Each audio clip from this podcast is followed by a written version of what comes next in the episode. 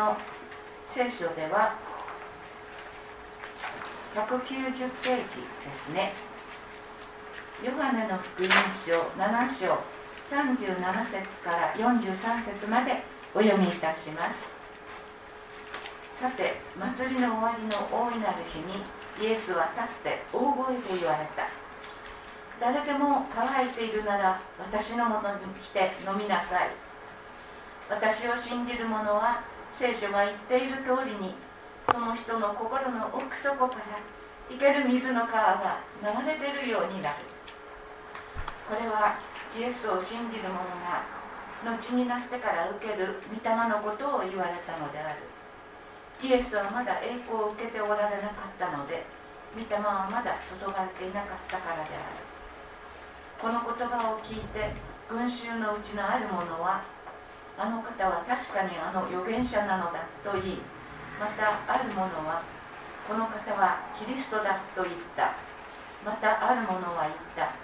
まさかキリストはガリラヤからは出ないだろう。キリストはダビデの子孫からまたダビデがいたベツレヘムの村から村から出る。と聖書が言ってるではないか。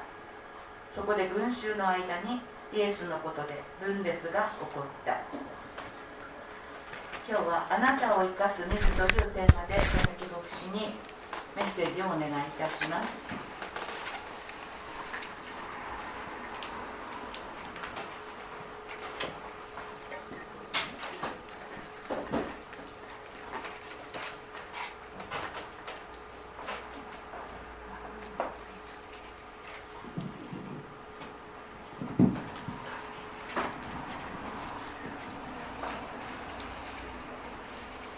それでは今日はですね、この、えー、ヨハネの福音書7章からですね、お話したいと思います。あの3回続けてですね、ヨハネの福音書からこのところお話しさせていただいてるんですね。えー、まあ、聖書っていうのは面白いことに、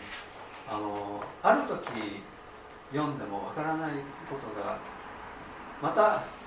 次の機会、ある時読むと、あこれはこういうことだったんだですね分かることがああるんですね。まあ、先ほどあの二木さんが言ったことに共通することがあるかと思うんですけれどもで今日のところもですね、えー、とても、えー、その時その時によって受けるものがああると思うんですよね。で今えー、今年の2月ぐらいからずっとコロナの問題の中私は生きてきているわけなんですけどももうあっという間に秋が来てもうこれから冬支度をしなくちゃいけないというですねそういうところに、えー、あのあの状況なんですそういう状況なんですけども、えー、ですねあのまあそういう中でもですねまた、えー、聖書を読むとですねこういう状況の中でこそ分かるまた何かがあるんじゃないかなというふうに思います。で前回あのヨハネの福音書の2章からですねハナという小さな町で行われた婚礼の時のお話をしたんですね。でこの時イエス様は手足を清めるために用意されていた亀亀って分かるんですよね。大きなあの何かこうボールみたい大きな壺というか亀って言いますね。えー、イントネーションがなんですかね？亀。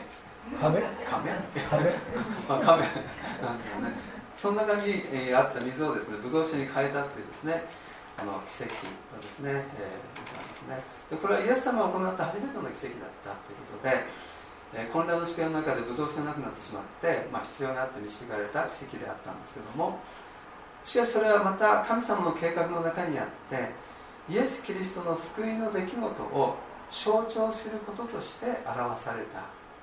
あ奇跡でもあったんですね。どちらかというとこちらの方がとても、えー、何ですか？メインというか神様はそのことを表したかったところなんだと思うんです。で今日もですねヨハネの福音書からお話ししますね。でえー、っと今秋でまあ、普通だったらですねいろんなところでお祭りをやってるんですね。日本の日本では。まだあの世界中でお祭りをやってると思うんです。ただコロナのことがあるんで、まあ、お祭りが中止になっている、えー、日本もどこの国もですね。毎月のようにどこかで、えー、北海道でもですね必ずお祭りが行われてますよね。でも、えー、今年は中止。ほとんど中止ですね。で、日本はですね祭りの多い国なんですけどもイスラエルもまたですね祭りの多いもしかしたら日本よりも多いかもしれない。そういう祭りの多い国なんですね。聖書を見てもですね、え、そのお祭りいろんな祭りのことが出てきます。今ですね、えー、まあイスラエルにおいてちょうどですね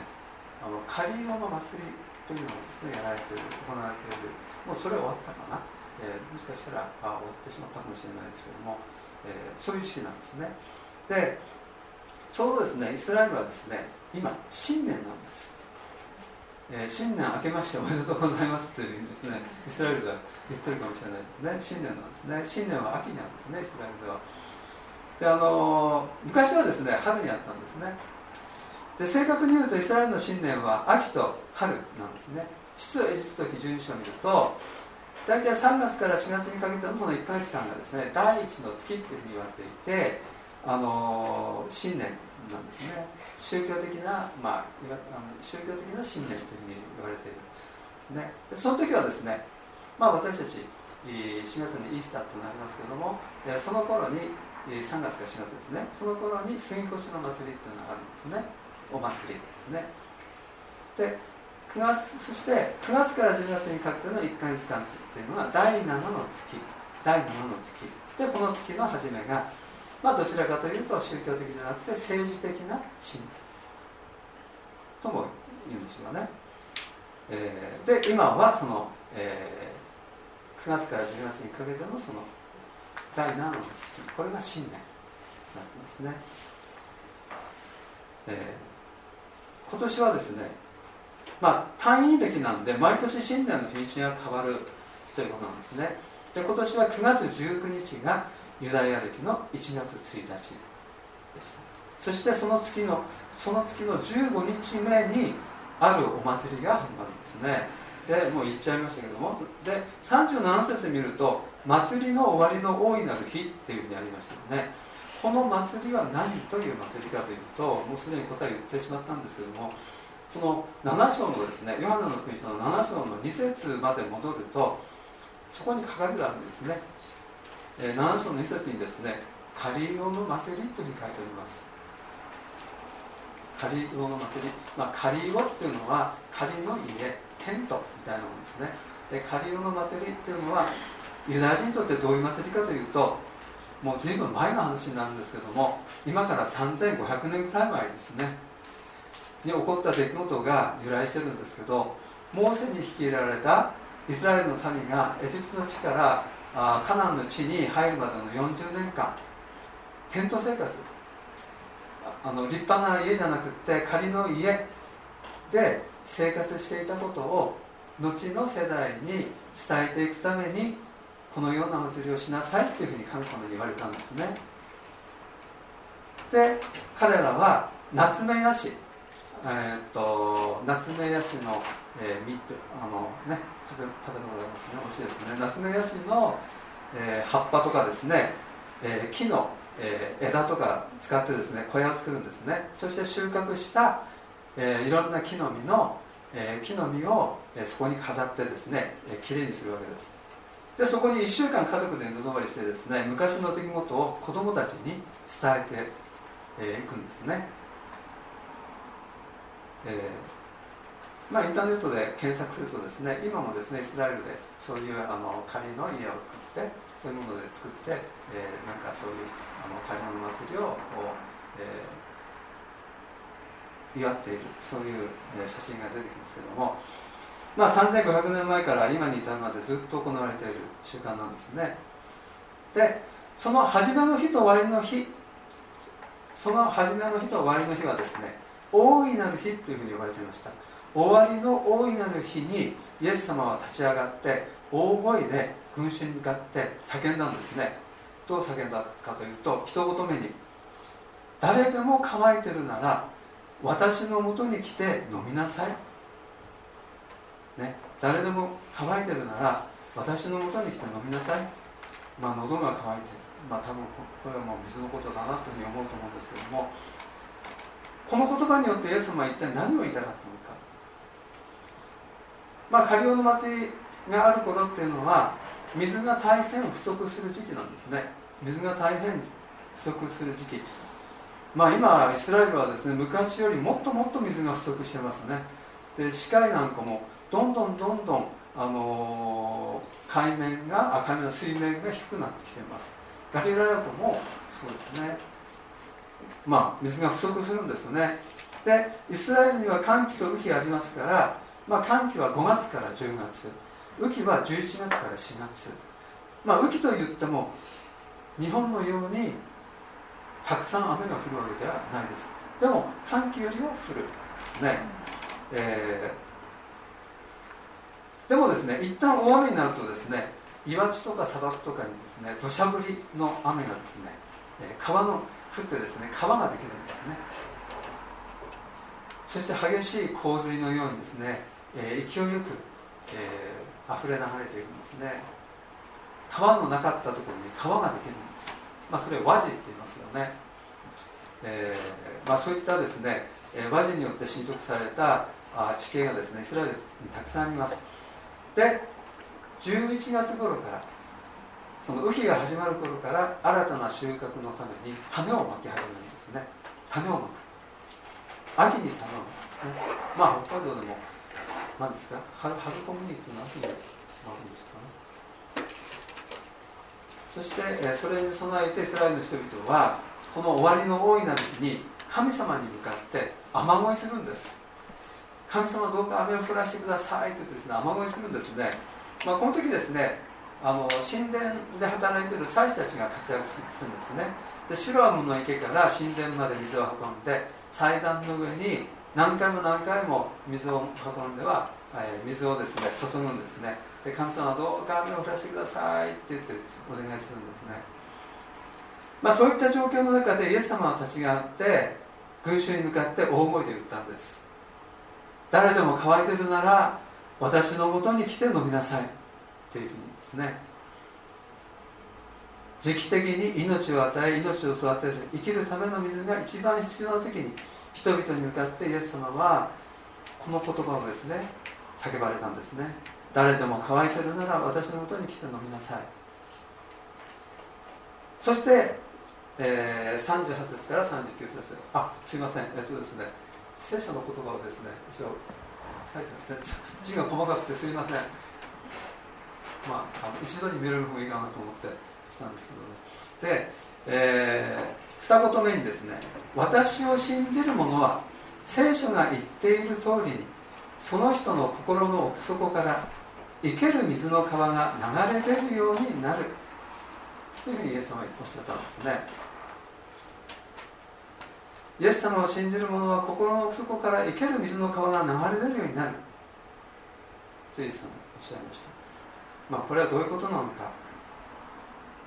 まあ、イエス様はあの本当に例えでですねよく話されたお方です、え、ですね。本当に深い意味があるかと思うんですけども。その答えが39節にあるんですね、え、これはイエス様を信じる者が後になってから受ける御霊。まあ、御霊って言ったら仏教的に言うとちょっと言ってるものが違うんですけども、まあ、あ別の言い方で精霊ですね。英語でとホリースピリットですね。または大文字でスピリットと言いますよね。で神様の霊です、ね、のことを言われたのであるというふうに書かれています。ちょっと戻ってヨハネの4章を見るとですねサマリアの女の人が出てきます。イエス様は井戸端で一人のサマリアの女に出会ったということが書いてありますけどもその時にも同じようなことをイエス様は言ってます。私の与える水はその人のうちで泉となり永遠の命への水が湧き出ます、まあ、生ける水の川も永遠の命への水も御霊精霊のことを意味している。ですね。先ほど38節のところで聖書が言ってる通りにと書かれてありました。まあこの聖書っていうのはこの時まだ新約聖書ないですから旧約聖書のことですよね。旧約聖書が言ってる通りに生ける水のことが書かれてあるっていうことですね。精霊のことが書かれてあるってことなんですね。旧約聖書に書かれてあるんですね。で例えばですねカリオの祭りの発端となったイスラエルの民の荒野での40年間の旅の途中、まあ、いろんなことありましたけども、まあ、その時にもそれらしいことがそのことを示すことがあるんですね。あったんですね。例えば出エジプト記の15章の22節から25節。出エジプト記のですね15章のですね22節から25節にですはこんな話が書かれてるんですね。イスラエルの民はですね水を探し求めたけども3日の間水を見つけることができなかった。水を飲むことができなかった。もう3日間水を飲めなかったらですね本当大変ですよね。もう本当に大変だと思いますね。でやっとここで水を見つけたんですけどもでもそれはですねまあ苦くて飲めない、まあ、苦いっていうことはどういうことかなと思うんですけどまああの辺は何ですか？岩塩が多いところですしもしかしたらしょっぱいのかもかもしれないしまた別のあの意味で飲めなかったのかもしれないですし、まあ、苦くて飲める水ではなかった。ということで、まあ、結局飲めなくてじゃあ何を飲んだらいいんだってですねイスラエルの民はモーセにですね文句言ったんですね。文句言ったんです。そしてモーセが神様にも祈り求めるとですね一本の木を示されました。一本の木の木を示されたのでそれをその水の中に投げ入れました。そしたらその水は飲める水になったということなんですね。まあここに出てくる一本の木っていうのはイエス様の十字架を表しているというふうに言われています。イエス・キリストの十字架によって私たちに生ける水永遠の命への水が与えられるということを意味している。またですね出エジプト記の17章の1節から7節を見ると出エジプト記の17章の1節から7節を見るとですねここでもイスラエルの民は水飲む水がないとですね文句言ってるんですね。状況はですねエスカレートしてモーセを殺せというふうになってしまったんですけども挙句の果てにですね神はいるのか神はいないと言ってですね神様を試みたというふうに書いてあります。この時ですね神様はモーセにあのモーセの持っている有名な杖ですね。杖を取って岩を打つように言われたんですね。岩大きな岩。するとその岩からですね水が大量に流れ出たということです。この岩もイエス・キリストを表しているというふうに言われています。イエス・キリストこそが私たちに生ける水。永遠の命への水をですね与えてくださる方なんですね。水を見つけるのは困難な荒野という環境の中で神様はいつもイスラエルの民にですね水を備えてくださいました。イザヤ12章にですねこういう言葉があるんですね。見よ神は私の救い私は信頼して恐れることはない。いや主は私の力私の褒め歌私のために救いとなられた。あなた方は喜びながら救いの泉から水を飲む。救いの泉から水を飲む。水っていうのはマインですね。マインダランダラランダランダラランダランダランダランダンって聞いたことありますよねよくねあの踊った記憶なんですよね輪になってねでこのマイム、ね、水のことなんですねその歌詞ってここから捉えてるそうですで救いの泉っていうのはですねイエス・キリストのことまたは御霊精霊のことなんですね。はいそして40節から43節に行きますね。でイエス様の言葉を聞いてこの人はキリスト救い主だっていう人がいたりまたは反対にこの人はキリストじゃないっていう人がいたりしましたね。そしてそこに分裂が起こったというふうに書いてあります。まあ同じことを聞いてもですねある人は信じてある人は信じない。まあそれによって分裂が起こるってことはですね、えー、まあいろんな意見ありますからあまあ不思議なことではあります今でもそうですね。で7章の初めに戻ってみるとですね面白いですね。ヨハネの7章5節に兄弟たちもイエスを信じていなかったのであるという書いてますね。イエス様の兄弟たちもイエス様のことを信じてなかった。まあ面白いというか大変なことだと思うんですけど家族の中で分裂が起こると大変ですよね。本当にね。まああのね。兄弟たちっていうのはイエス様の母マリアの子供たち。イエス様の弟や妹ですね。この時イエス様の家族もこのカリオの祭りのためにエルサレムに行こうとしたんですけども兄弟だからこそどうしても信じられないということがあると思います。兄弟だからこそ。